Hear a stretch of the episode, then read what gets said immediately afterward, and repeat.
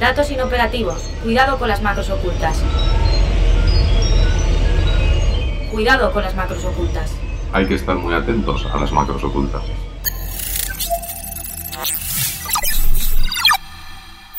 Cuidado con las macros ocultas. Un podcast de 480.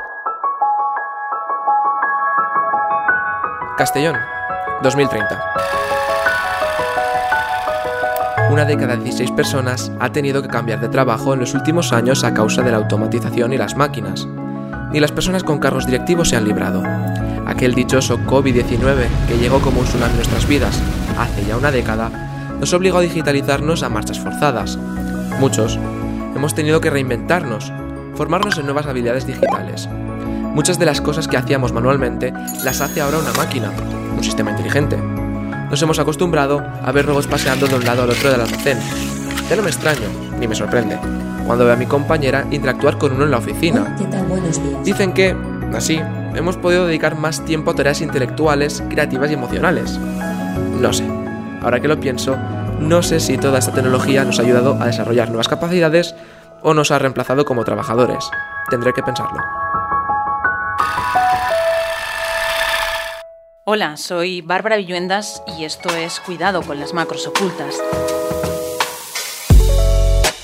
¿Crees que esta narración que acabas de escuchar podría ser real? Es nuestro compañero Carlos Cuesta hablando desde un futuro hipotético, pero según las estimaciones parece que no va mal encaminado. Según McKinsey, en la próxima década al menos 107 millones de personas se verán forzadas en todo el mundo a cambiar de ocupación, sobre todo personal de oficina, de atención al cliente, de producción de servicios, de restauración o de instalaciones mecánicas. Además, un 14% de los puestos de trabajo son potencialmente automatizables, según la OCDE, la Organización para la Cooperación y el Desarrollo Económicos. La pandemia no ha hecho más que acelerar todo este proceso de digitalización. El salto en la transformación digital de los negocios ha hecho que crezca el trabajo remoto y las videoconferencias. Las oficinas han cambiado incluso su gestión y mantenimiento. Se han automatizado muchísimos procesos. Pero ¿realmente hasta qué punto se ha acelerado la digitalización del puesto de trabajo? ¿Cuántos empleos mutará o hará prescindibles la inteligencia artificial? ¿Por qué debería un negocio apostar por la automatización? En este episodio hablamos de lo que se conoce como Digital Workplace. Bienvenido y bienvenida a nuestro Control Macro. Cuidado con las macros ocultas. Un podcast de 480. Saludamos y presentamos a nuestros invitados de hoy. Manuel Hidalgo es profesor de Economía Aplicada de la Universidad Pablo de Olavide de Sevilla y doctor de la Universidad Pompeu Fabra de Barcelona. Es autor del libro El empleo del futuro, un análisis del impacto de las nuevas tecnologías en el mercado laboral y escribe en algunos medios de comunicación como es El País o Voz Populi. Eh, Manuel, muchas gracias por acercarte a nuestro control macro. A, a vosotros por la invitación y Guillermo Montoya, CEO y cofundador de Deiser, empresa con más de 20 años de experiencia, 23, si no me equivoco. Sí, así es. Especializada en el despliegue de servicios TI de productos relacionados con Atlassian, que para los que no lo conozcáis es la compañía australiana creadora de herramientas de colaboración y de gestión de equipos y proyectos como son Jira o Trello dos herramientas de colaboración por excelencia. Desde Deiser sois de hecho Platinum Partner de Atlassian desde 2011, proveedor de estos eh, productos, una de las más importantes de España, si no la más importante. Gracias, Guillermo, también por aceptar nuestra invitación. Muchísimas gracias a vosotros también por, por invitarnos. Aumento del trabajo remoto o híbrido, incremento de las herramientas de colaboración como las que hemos mencionado hace unos segundos, pero también del chat, de los correos electrónicos, que por cierto ya han cumplido medio siglo, un mayor salto en la digitalización, transformación digital de los negocios. Estamos inmersos en lo que se conoce como la revolución 4.0 y eso conlleva también, por supuesto, la revolución del puesto de trabajo. Hablando de lo que se conoce como Workplace Digital, Digital eh, Workplace, mejor dicho, ¿qué se quedará exactamente tras la pandemia? Bueno, yo sí, bueno, eh, abro yo eh, como... Hable tú, Guillermo, sí. Como responsable de empresa de tecnología, para nosotros la convivencia del puesto de trabajo digital y el puesto de trabajo remoto es algo normal. De hecho, para nosotros cuando, cuando se produjo el confinamiento de arranque, en el que no teníamos muy claro qué era lo que ocurría, a nosotros nos costó nada ponernos a trabajar en remoto. Nosotros en 24 horas teníamos la empresa trabajando en remoto y de hecho parte de la empresa ya los viernes, jueves a veces trabajamos en remoto. Llevamos utilizando herramientas de colaboración desde hace desde que somos partners de Atlassian, años hemos utilizado internamente las herramientas, con lo cual para nosotros es natural. Sí que es verdad que creemos que desgraciadamente, nos guste o no el COVID, la parte buena que ha tenido, si es que hay alguna buena, es que ha acelerado determinadas eh, decisiones en las empresas que han acabado por demostrar que trabajar desde casa o el trabajo remoto es tan productivo, puede ser tan productivo como el trabajo presencial y a veces más, pero que también ha mostrado otras carencias. Y es que hay determinadas cuestiones, como puede ser para mí desde el punto de vista de la innovación, la charla eh, ocasional, la, eh, la, idea que de repente surge por el hecho de una conversación, se pierde con un Teams eh, programado cada cierto tiempo. ¿no? Entonces, yo creo que va a quedar eh, pues un poco lo que estamos viendo, ¿no? El mundo más híbrido, con ciertas tendencias en algunas organizaciones a volver a la situación anterior, pero creo que determinados aspectos son ya irreversibles para mí. ¿Y, tú, Manuel, lo, lo, ves así o es una cuestión, eh, este avance hacia el trabajo remoto, esta, este escenario que plantea Guillermo, que es exclusivo del sector tecnológico o va más allá?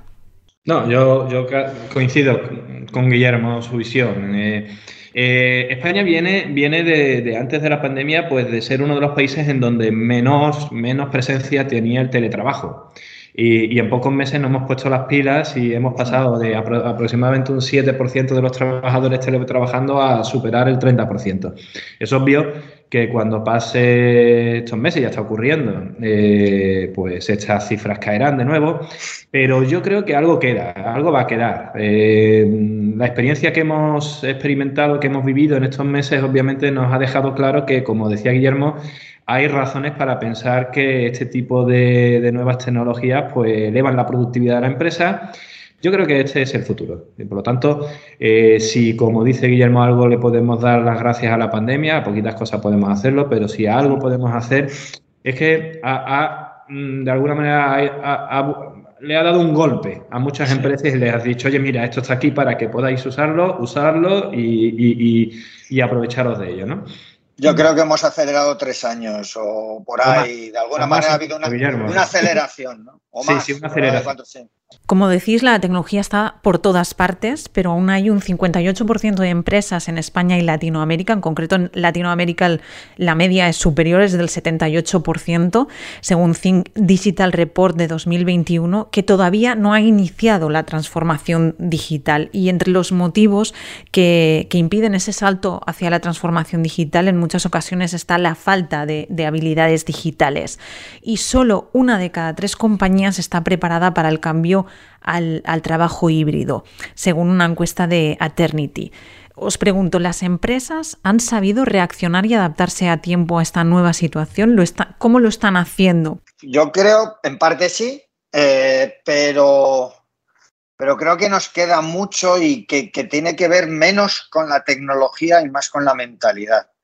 Eh, y es una mentalidad donde evidentemente el latino o el, eh, es distinto que el anglosajón en algunos países somos más jerárquicos, más eh, a la hora de tomar las decisiones.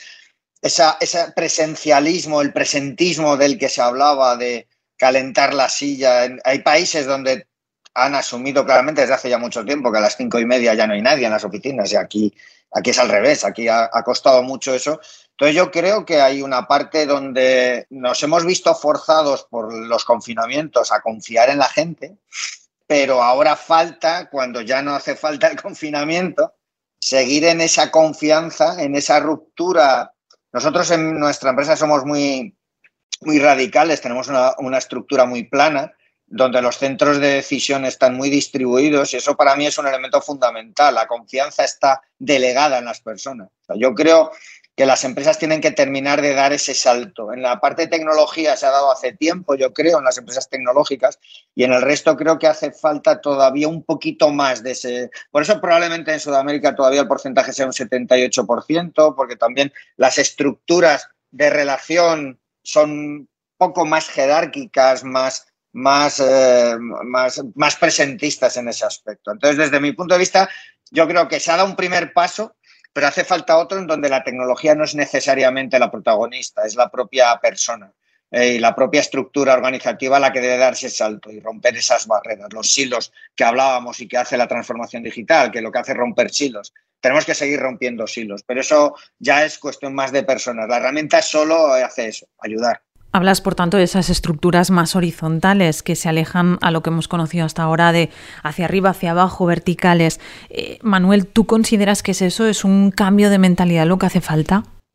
Falta, falta, obviamente, em, falta ese cambio de mentalidad. También tenemos que entender que las estructuras productivas no son muy parecidas, no son muy parecidas, son diferentes entre distintos países. Por ejemplo, algunos trabajos pues eh, han detectado que parte de la caída de la producción durante lo, peor de la pandemia en España comparado con otros países era la dificultad que tuvieron las empresas para moldarse a esa nueva situación.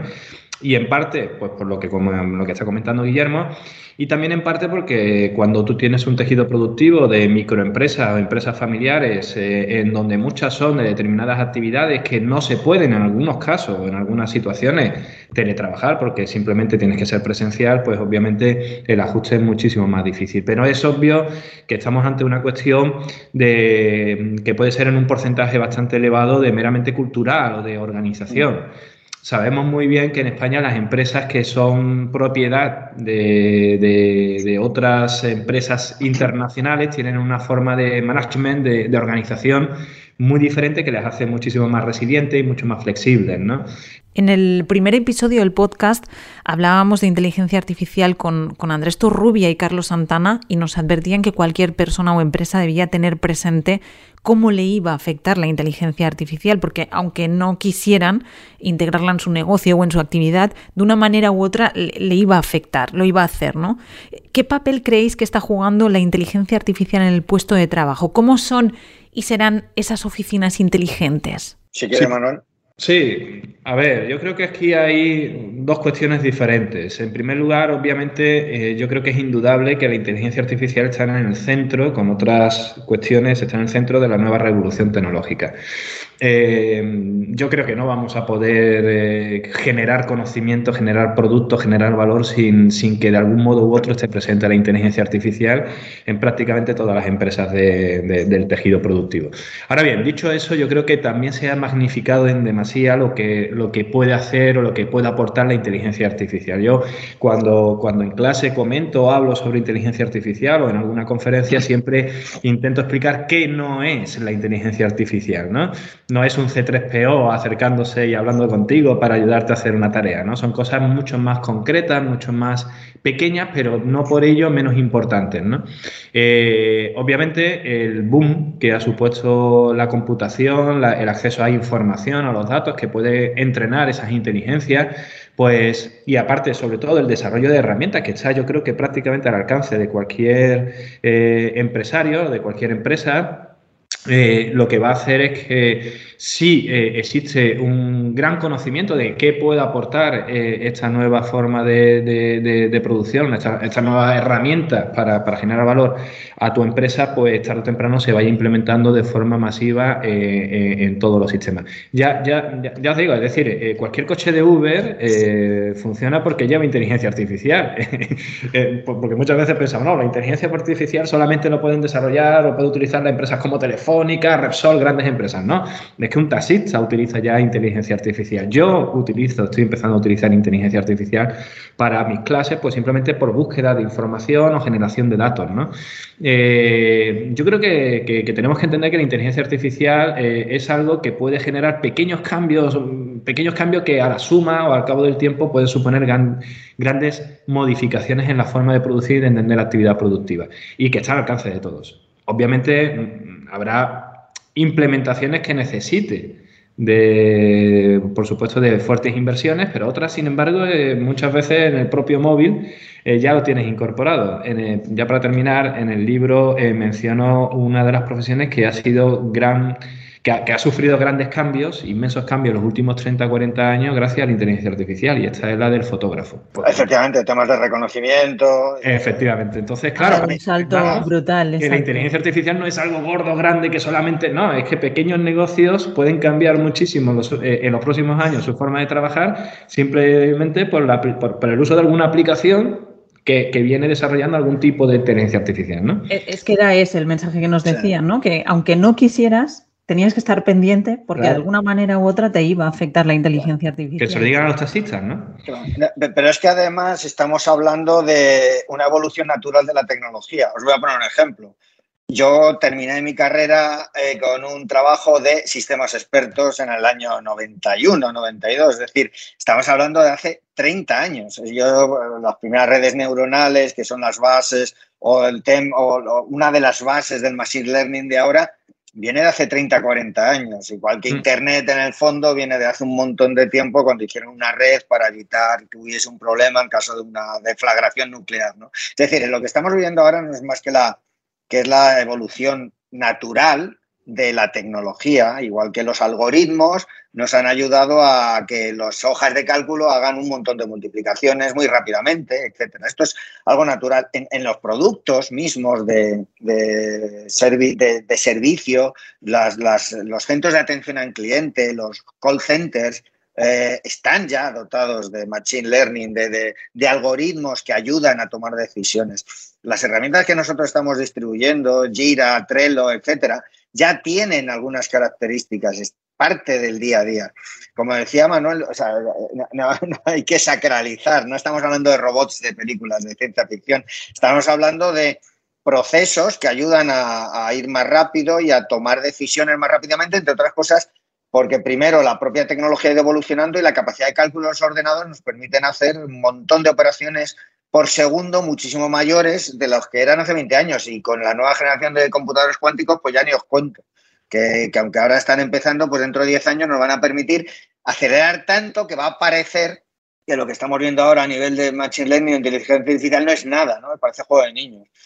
Habéis mencionado los robots y es que cuando se habla, hablamos de la transformación del puesto de trabajo, muchas veces se piensa eh, en robots, eh, que hace años eh, que se habla de ello y de que la tecnología va avanzando y se están desarrollando robots que pueden acabar sustituyendo a personas en el lugar del puesto de trabajo. Pero realmente ¿Hasta qué punto creéis que las máquinas, ya sea la inteligencia artificial, el Internet de las Cosas, van a acabar sustituyendo puestos de trabajo? ¿Hasta qué punto? Bueno, depende, ¿no? Eh, siempre, siempre este tipo de revoluciones tecnológicas, desde hace 250 años, 300 años, siempre se ha llevado por delante algún tipo de empleo. Eso, eso siempre ha ocurrido y siempre sucederá, ¿no? Eh, cuando hablamos de robotización, obviamente hablamos de sectores muy específicos, la industria, por ejemplo. ¿no? Ahí sí es verdad que la robotización de siempre, insisto, pues ha generado una sustitución de mano de obra eh, por, maquinaria, eso por máquinas automáticas, por robots. ¿no? Eh, siempre estamos en el mismo debate. ¿no? las nuevas tecnologías van a sustituir el empleo, van a destruir empleo, sí, pero van a crear muchos más. viene pasando desde hace 250 años. Eh, yo, siempre pongo para muestra un botón, eh, la evidencia es muy, muy, muy clara. Eh, nunca antes en la historia de la humanidad la tecnología había crecido tan rápidamente como en los dos últimos siglos. Y hoy, hoy es el día posiblemente de toda la historia de la humanidad que más gente está trabajando en el mundo.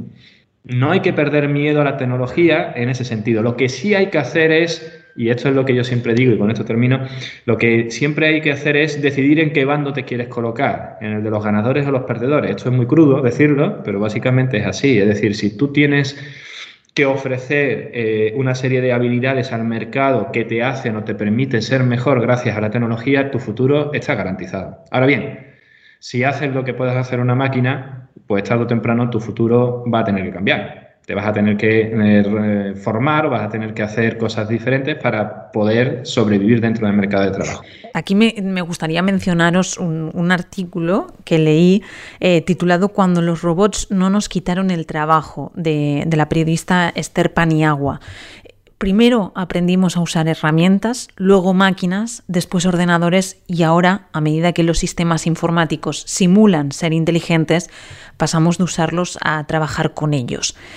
¿Creéis que es así? Es finalmente no se trata de sustitución del puesto de trabajo, sino de colaboración entre máquina y persona. Claro. Que es así. ¿Qué es eso?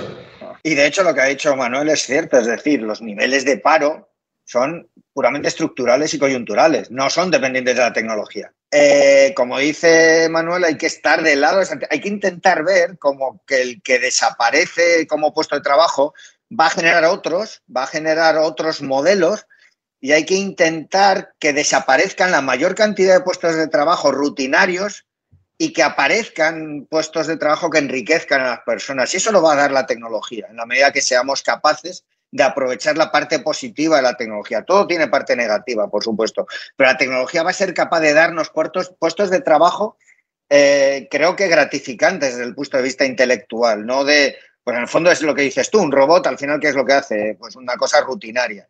La palabra rutinaria ya tiene una connotación negativa. Tenemos que conseguir que esos trabajos dejen de ser rutinarios para que sean enriquecedores sin que el trabajo per se desaparezca. Pues en justo en este momento queremos hacer un punto de inflexión, poner la mirada en la automatización de procesos, porque dos tercios de los cargos directivos, según McKinsey, tienen intención de aumentar la inversión en automatización e inteligencia artificial. Almacenes, supermercados, call centers, plantas de fabricación son algunos de los sectores que más han apostado por este tipo de soluciones para reducir la densidad del lugar de trabajo.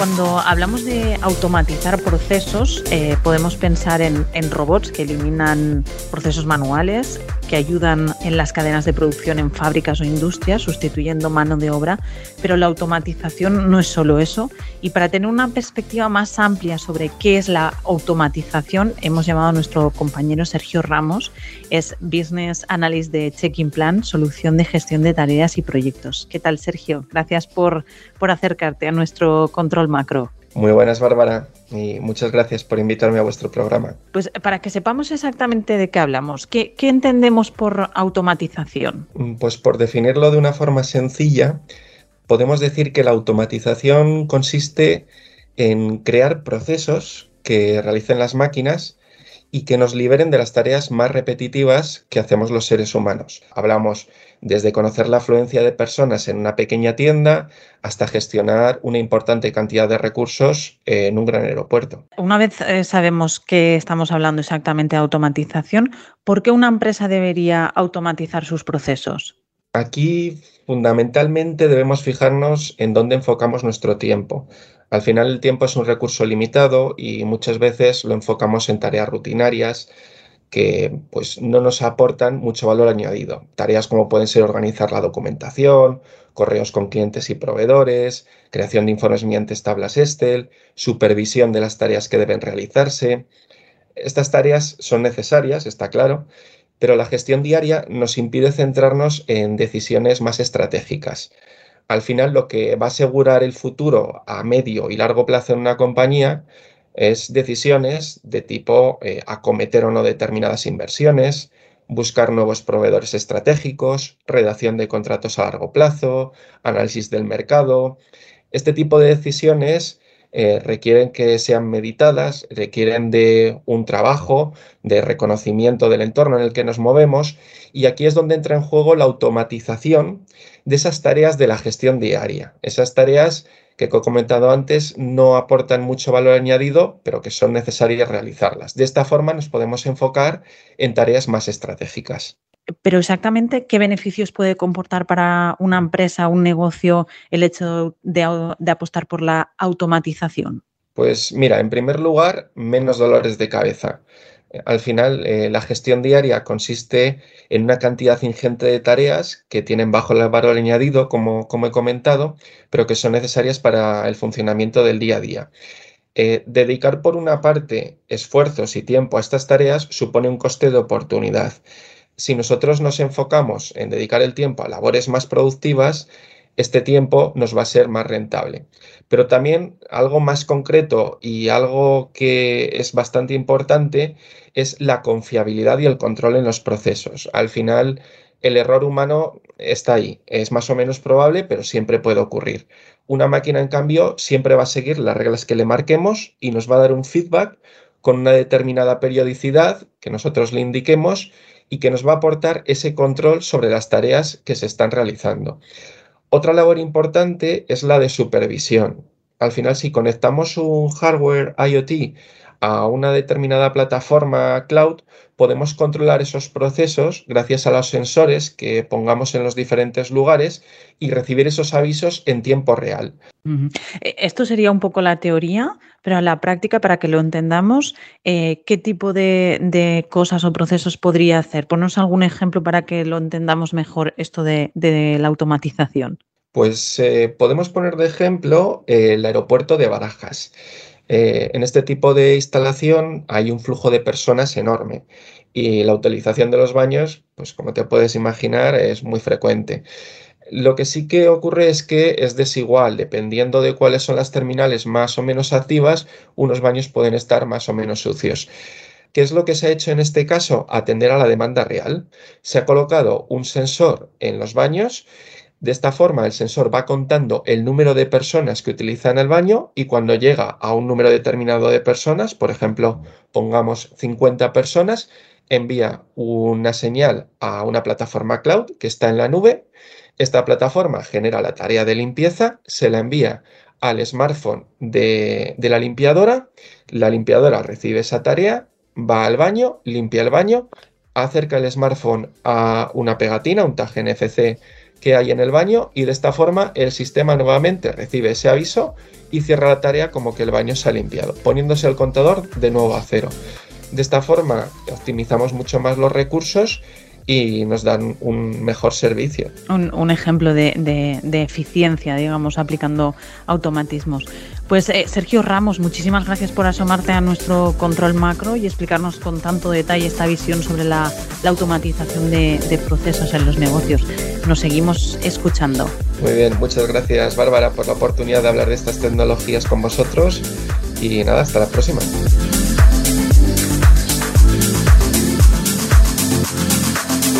Volvemos con vosotros, Manuel, Guillermo. Hemos hablado de, inteligencia artificial, de robots, del Internet de las Cosas. Eh, está claro que es una combinación de, tecnologías y que uno de sus retos es conseguir además que, sea una tecnología más humana. Se habla de, poner el foco en la experiencia de las personas trabajadoras, pero ¿cómo se consigue, cómo se logra una tecnología más humana? Con las personas. O sea, son las personas las que tienen que, hacer eh, todo lo posible porque la tecnología sea humana. Eh, al final la tecnología no es más que el reflejo de las personas. Eh, si una empresa automatiza, pero su filosofía, su cultura no está orientada a tratar o a poner a la persona en el centro, olvídate. al final nosotros tenemos más la sartén por el mango de lo que creemos, porque al final es nosotros y nuestra voluntad la que podemos hacer que la tecnología tenga un carácter humano o no, incluso la propia inteligencia artificial, los algoritmos, todo. O sea, todo es programable y al final lo que estamos haciendo es dotar de, un sesgo o no, o sí. al final, realmente somos nosotros los que tenemos que poner la ética y la, a, todo este proceso. Y si no, pues el proceso tendrá unas consecuencias negativas y si somos capaces de hacerlo, pues trataremos de y se construirán soluciones mucho mejores. Siempre habrá una parte evidentemente perversa en todo esto, pero yo siempre me quedo con la positiva, pero es como todo, igual que ocurre con los avances en todo, ya no son la tecnología, los avances en sí mismos, pero yo creo que la, tecnología se hace humana por los humanos, o sea, por las personas. Somos los que debemos de tener esa misión. Eh, tú, Manuel, hablas en tu libro del concepto, no quiero equivocarme, neoludismo, que es eh, esa corriente que se opone al desarrollo de, la tecnología. ¿Existen aún eh, personas, negocios, empresas que están cercanas a ese término, que sea por desconocimiento, por falta de habilidades tecnológicas, digitales o, por otro motivo, aún rechazan eh, el, desarrollo o, los avances que puede suponer la, tecnología? Yo creo que esa corriente refleja los miedos del ser humano frente, frente a lo desconocido y obviamente... Obviamente yo creo que si nos ponemos en la piel de alguien en donde sabe que su modo de vida eh, habitual pues puede estar amenazado porque ha habido un desarrollo tecnológico que va a venir y se va a llevar tu trabajo por delante, yo, yo, yo si estuviera en, la piel de esa persona, entendería y comprendería esa posición. Eh, la cuestión aquí es, como muchas cosas en la vida, es que los posicionamientos individuales evidentemente pueden tener una excusa, pero ya cuando son en términos agregados de como sociedad, no las tienen. Es decir, eh, el hecho de que, como hemos dicho antes, la automatización y el desarrollo tecnológico pues genere perdedores, es algo que nosotros debemos tener en cuenta y algo de lo que debemos preocuparnos, preocuparnos y ocuparnos después. Eh, no implica que evidentemente haya que poner freno al cambio tecnológico. ¿Y, por qué? Pues porque eh, lo que puede ser malo para una persona en términos agregados puede ser bueno para todos e incluso a lo mejor también puede ser bueno para esta persona. Es decir, eh, obviamente la tecnología no ha hecho más que generar valor desde que se inició su, su desarrollo fulgurante a partir de la primera revolución industrial pero han desaparecido empleos, han, desaparecido los cocheros de caballos, como siempre se dice, pero eso no significa que hayamos ido a peor, simplemente hemos ido a mejor. Lo que ocurre es que, como todo en la vida, cuando llega un, cambio estructural que, que modifica de forma profunda el comportamiento de los individuos, de parte de ellos, siempre hay una reacción en contra.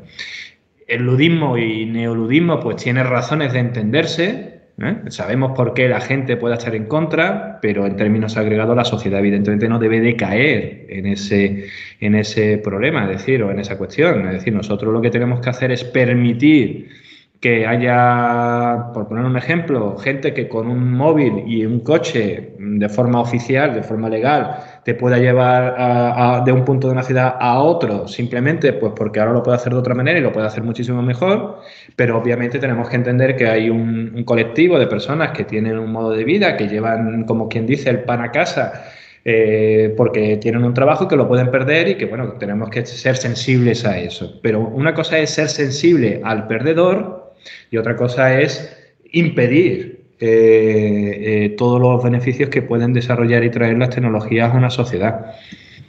Yo lo único, y perdonadme solo un minuto, eh, hay que intentar evitar que perdamos todos.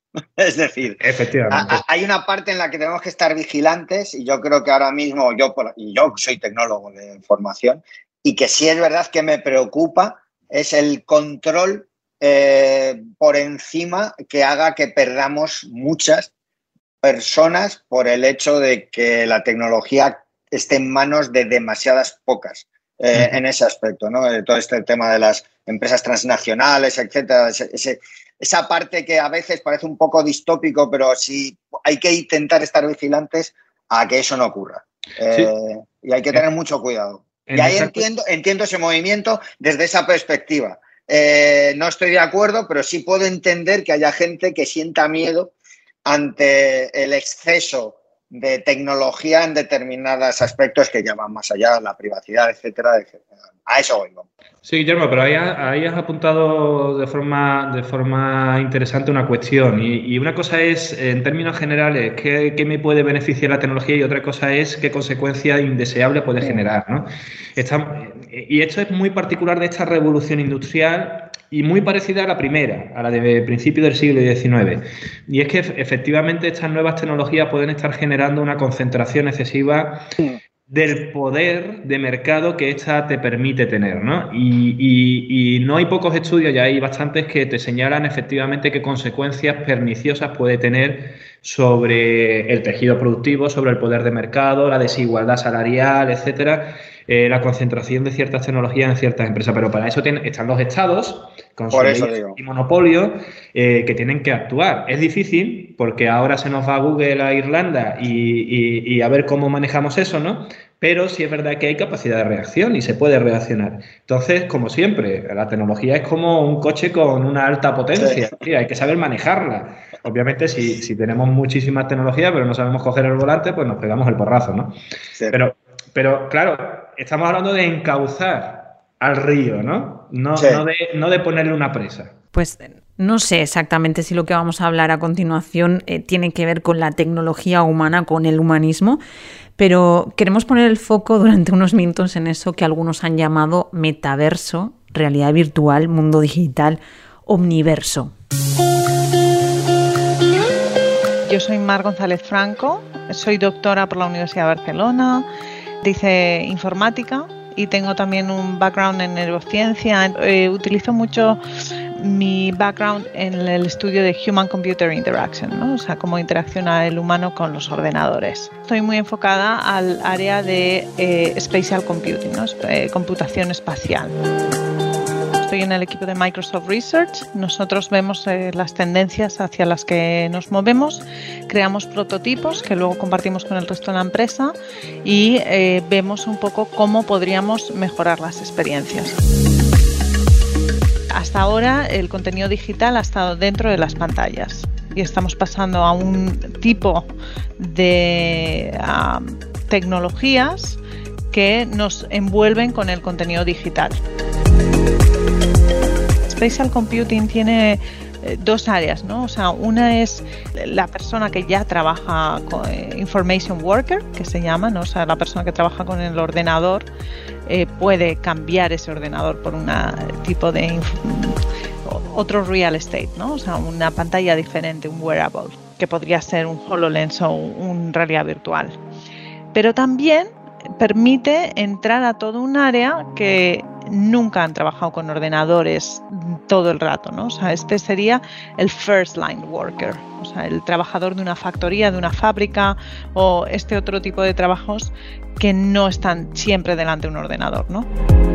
Tú puedes usar esas cámaras para traer información que la persona no tiene en esos momentos, por ejemplo, para ver el heart rate, la frecuencia cardíaca de la persona con la que estás hablando, esto es un experimento que hicimos, pero incluso podrías mirar a un tomate y decir este tomate qué nivel de madurez tiene, ¿no?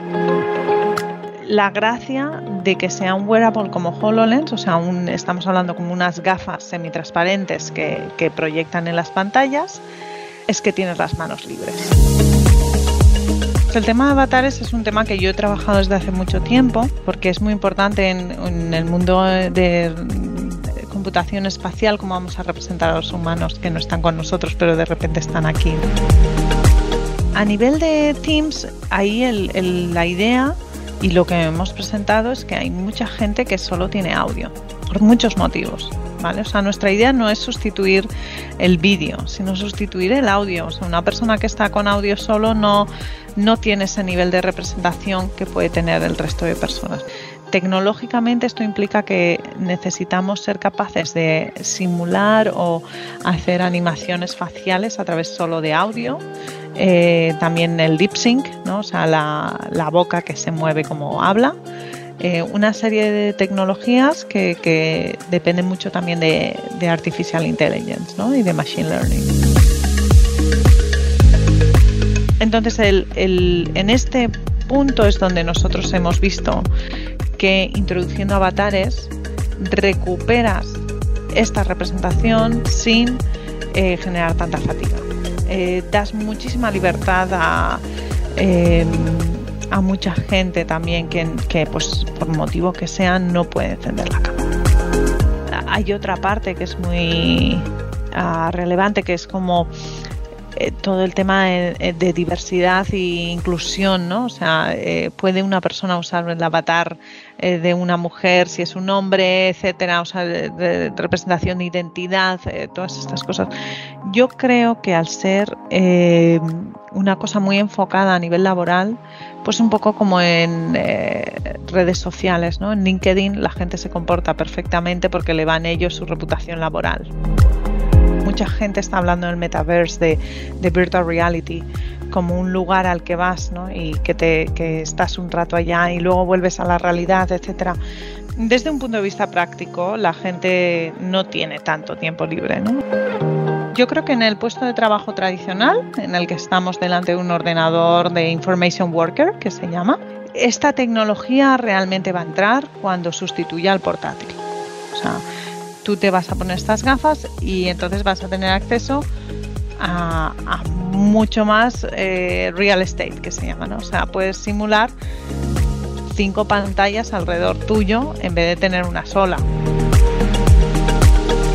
Realmente no sabemos las cosas que se van a llegar a hacer y eso es eh, muy interesante desde el punto de vista de un investigador poder trabajar en una tecnología que además de ser nueva está llegando al mercado. Esto es un lujo eh, realmente para mí, eh, mi equipo, poder trabajar en, en este ámbito. ¿no? Guillermo, Manuel, retomamos eh, nuestra conversación. ¿Cómo veis todo este tema de, del, mundo virtual? ¿Vais a utilizar avatares en, en vuestras reuniones virtuales o de momento lo descartáis? Respondo muy rápido si Guillermo me lo permite. Yo, yo hombre, sí, claro, eh, si hay que hacerlo se hará, ¿no? Pero yo creo que, que ya, que, que, que, a ver, es una opinión profundamente particular y personal, ¿no? Por supuesto no pretendo, no pretendo dar una, una, visión de lo que creo que vaya a ocurrir, pero creo que ya estamos en, en, en unas derivadas que, como economista no le veo tanta, de momento, seguro que tiene sus aplicaciones, pero pero al sistema productivo, pero desde el punto de vista personal y humano, eh, yo creo que ya es desligarnos excesivamente eh, de lo que es el mundo real. Bastante, bastantes veces o bastante tiempo pasamos ya enganchados en redes sociales, conversando con gente a las que no conocemos, de las que no sabemos absolutamente nada, como para también ahora meternos en un mundo en donde vamos a vivir una vida alternativa con una cara que no hemos diseñado nosotros mismos, ¿no? No sé. A, alguna utilidad y alguna cosa graciosa se podrá derivar de ello y por supuesto van a salir empresas, negocios, etcétera, que, que van a vivir de, de, esta nueva de, nuestra, de esta nueva derivada del cambio tecnológico. Pero bueno, yo personalmente, y es una opinión muy personal, yo lo veo algo lejano y a lo que de verdad de momento tengo poca, pocos incentivos para entrar, de momento. Yo como tecnólogo... El uso de los avatares en las reuniones es algo que, que, Teams ha anunciado para este mismo 2022. Sí, pero si, si, nos podemos ver las caras mejor, ¿no? Es decir, sí, no, no, no. No lo sé. Pero yo... no, preferiblemente nos vemos las caras. Yo como tecnólogo y como persona yo, en, pues que está ligada a la tecnología, yo tengo unas gafas de realidad virtual eh, de, de la famosa empresa Meta, o como queramos llamarla, o Facebook. Eh, a veces yo tengo sentimientos encontrados también con eso. Yo tengo una parte mía personal, realmente mi hobby es la historia, yo tengo centenares de libros de historia y yo si no hubiese estudiado informática probablemente hubiese estudiado historia o alguna carrera yo, humanística. Guillermo, en eso, en eso coincidimos. Y, y, de hecho a mí esa parte me, me, preocupa mucho, ¿no? Yo he visto las películas estas de tipo Ready Player One que en realidad hablan de esto, ¿no? De, de jugar una segunda vida y a mí eso, a mí esa es la parte que me da miedo, ¿no? Que, que nos desliguemos tanto de la realidad que nos convirtamos en lo que no somos. Eh, y cuando esa es la parte del, donde el remoto tampoco me gusta, ¿no? que es el, el, eh, el, el abrazar a alguien, el, hablar, el tener cerca a una persona y verla, no ver el, su avatar. ¿no? Si, ¿Para qué voy a ver su avatar si yo lo que quiero es ver a la persona? ¿no? Entonces, sí, yo, yo, yo, muy al, yo al contrario creo que, que, que, cada vez lo veo más y me preocupa. Es la parte que me preocupa de todo esto y creo que debemos de tener una visión mucho más humanista de todo esto, de, de, ver a las personas como somos y no como queremos que sean. Y creo que esa es la, la gracia del ser humano. ¿no? no podemos convertirlo todo en un mundo perfecto porque entonces esto dejará de tener gracia. ¿no? Actualización y adaptación son quizás dos de las palabras que más se, utilizan cuando se habla del cambio en el puesto de trabajo. Además, es claro, del, del, aprendizaje. Hemos empezado situándonos en un hipotético 2030, hablando de personas que tendrían que cambiar de trabajo, de puestos amenazados por la automatización, de nuevas oportunidades en capacitación digital, de habilidades pero realmente hacia dónde creéis que vamos, cómo va a ser el trabajo del futuro. Yo aunque resulte más, aunque resulte paradójico lo que voy a decir, lo veo mucho más humano. es decir, eh, a mí muchas veces amigos y amigas que, que saben que, que, me dedico a investigar o a trabajar sobre estas cosas me preguntan muchas veces, bueno, ¿qué es lo que debe de prepararse mi hijo o mi hija ¿no? para tener en el mercado de trabajo ¿no? futuro? ¿no? Y yo les digo que se preparen, que se preparen mucho. Eh, si quieren estudiar Bellas Artes, van a tener hueco. Si quieren dedicarse al cuidado de personas, salud, geriatría, etcétera, van a tener hueco.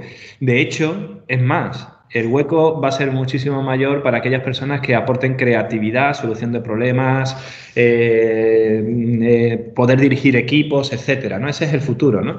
Yo siempre pongo como ejemplo, y con esto termino, eh, una investigación que hicieron en Google en 2014, creo recordar, la, la menciono en el libro, en donde se dedicaron a observar quiénes eran los trabajadores que habían tenido mayor proyección dentro de la empresa desde su fundación. ¿no?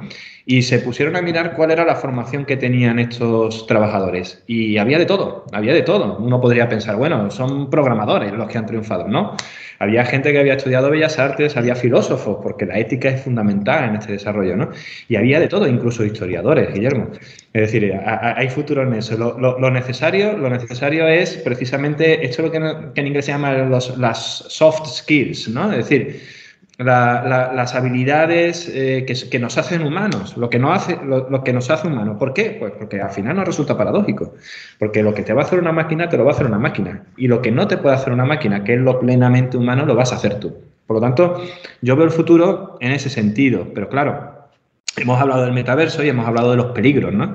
Yo creo que obviamente eh, el futuro será muchísimo mejor si esto lo tenemos claro y si sobre todo encauzamos bien cuáles son los riesgos que pueda suponer este cambio tecnológico que yo creo que eh, nunca antes, y me lo voy a permitir decir, nunca antes la humanidad se había enfrentado a un cambio tecnológico tan disruptivo como el que estamos experimentando en estas primeras décadas del siglo XXI. Sí, está siendo brutal. O sea, es decir, mm. la curva, como se dice, está creciendo exponencialmente y, todavía nos queda por, ver. O sea, está todo yendo muy rápido y lo notas generacionalmente. Es decir, la generación anterior a la mía no es capaz de absorber esto. Eh, en la mía apenas, en mi caso sí, por mi formación y yo tecnológicamente digamos que estoy más actualizado, pero si entras en gente de mi edad, les cuesta todavía y todavía lo que está por ver es, espero, muy grande. Y como dices tú, Manuel, pues el tema de que realmente usemos la tecnología para esos puestos de trabajo que se nos vienen. Y uno de ellos, es algo que a mí me preocupa en el mejor de los sentidos, que es el cuidado de la gente. Es decir, nos acercamos a un mundo de gente muy mayor, de gente sola y de gente que va a necesitar ayuda. Y en esa ayuda tenemos que hacer que crezca la cercanía, el uso de la tecnología, para que esas personas se sientan acompañadas más allá de una pantalla. ¿no? Y creo que ahí hay una labor de, de cercanía que tenemos que, jugar todos. Y ya para acabar y despedirnos, y en lo que ya se ha convertido casi como una tradición para acabar nuestras entrevistas, yo os preguntaría cuál es vuestra macro oculta, cuál es vuestra advertencia tecnológica. Yo la mía ya la he dicho antes. Eh, hay que evitar que perdamos todos. Hay que, hay que evitar, hay que, hay que conseguir que todos ganemos y hay que estar vigilantes para evitar que todos perdamos. La tecnología nos puede dar todo, nos debe dar todo, pero también nos puede quitar todo. Y hay que, hay que estar alerta y hay que tratar de sacar el máximo partido porque lo tenemos todo para conseguirlo. Sí, yo igual. Yo, yo siempre advierto lo, lo, mismo. La tecnología no nos va a quitar el trabajo, lo va a cambiar, pero sí es verdad y ese es el gran peligro, eh, puede dejar a muchísima gente detrás y, esto hay que evitarlo. Eh, por lo tanto, eh, tenemos que estar muy pendientes como sociedad, tenemos que cuidar y reconducir a aquellas personas que se vayan quedando como atrás y como personas, y esto es un consejo que, le doy siempre a los que vienen detrás nuestras, ¿no?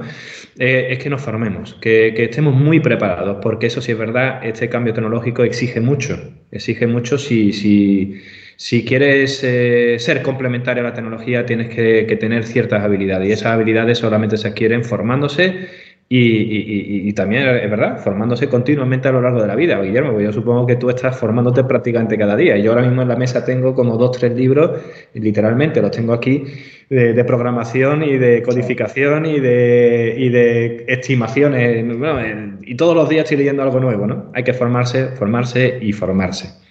Pues Manuel Hidalgo, profesor de, Economía Aplicada de la Universidad Pablo de Olavide y Guillermo Montoya, CEO y cofundador de Deiser, ha sido un placer escucharos. Muchísimas gracias por acercaros a nuestro control macro.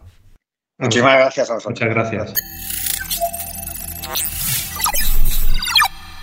Siempre habrá trabajo que hacer y siempre habrá una demanda de cosas y bienes, por lo que necesitaremos gente que fabrique y gestione todo esto. Es una frase de Paul Osterman, profesor de Recursos Humanos y Gestión de la Universidad Tecnológica de Nanyang y codirector del Instituto Sloan del MIT de Investigación sobre el Trabajo y el Empleo.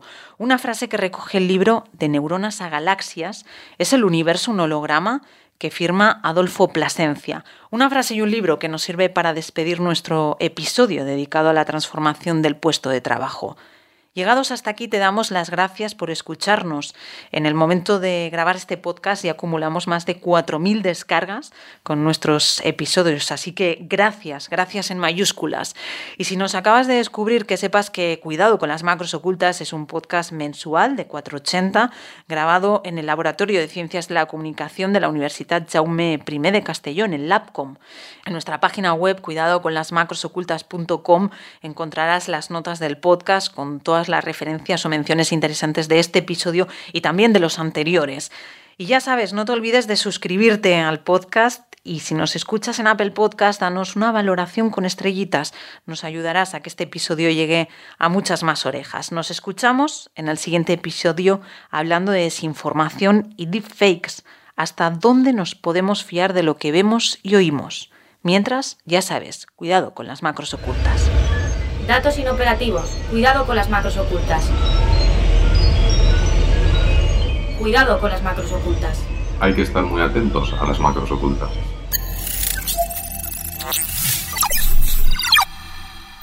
Cuidado con las macros ocultas, un podcast de 480.